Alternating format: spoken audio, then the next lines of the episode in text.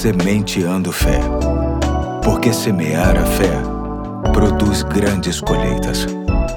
Hoje é segunda-feira, dia 3 de outubro de 2022. Aqui é o Pastor Eduardo. Estamos felizes por você estar conosco neste início de mais uma semana. E para tanto, vamos deixar uma nova reflexão com base no livro Indescritível Devocionais sobre Deus e a Ciência, que está adaptada e será trazida pelo meu parceiro mais velho de projeto. Vamos ouvi-lo com carinho. E aí, tudo beleza? Sou André Guilherme, filho do pastor Eduardo, membro da Igreja Batista do Fonseca. E com alegria trago mais esta mensagem para o seu coração. Ouça com atenção. Uma galáxia é uma gigantesca coleção de estrelas que se juntam a planetas. A Terra, o Sol e todos os outros planetas que compõem o nosso sistema solar são apenas uma parte da nossa galáxia, que se chama Via Láctea. A Via Láctea é tão grande que os cientistas pensam que ela tem entre 100 bilhões e 400 bilhões de estrelas. Eles não sabem exatamente quantas são, porque há muitas estrelas para contar. Mas a Bíblia diz que Deus conta todas elas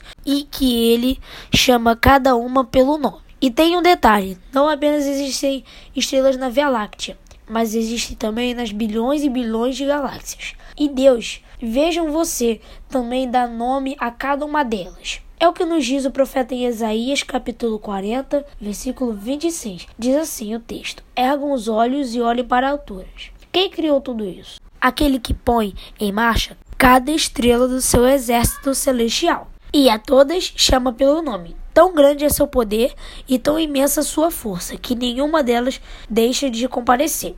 E saiba que este mesmo Deus, que sabe o nome de cada estrela dos bilhões e bilhões de galáxias, sabe exatamente o meu e o seu nome, e isso mostra o quanto Deus nos ama. Olhar para o céu pode fazer com que você se sinta pequeno, como um pequeno grão de poeira.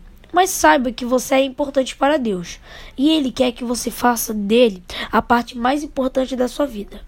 É por isso que você pode ter o entendimento de que não está sozinho nas suas lutas e dificuldades. Conheça a Deus sabendo que Ele te conhece muito bem. Valeu? Hoje ficou por aqui. Forte abraço e até a próxima segunda, quando meu irmão Pedro estará trazendo a mensagem. Tchau, tchau. Valeu, André. Forte abraço também. Deus te abençoe, assim como a todos que nos ouvem. E até amanhã, se Deus quiser, com uma nova série de mensagens. Até lá.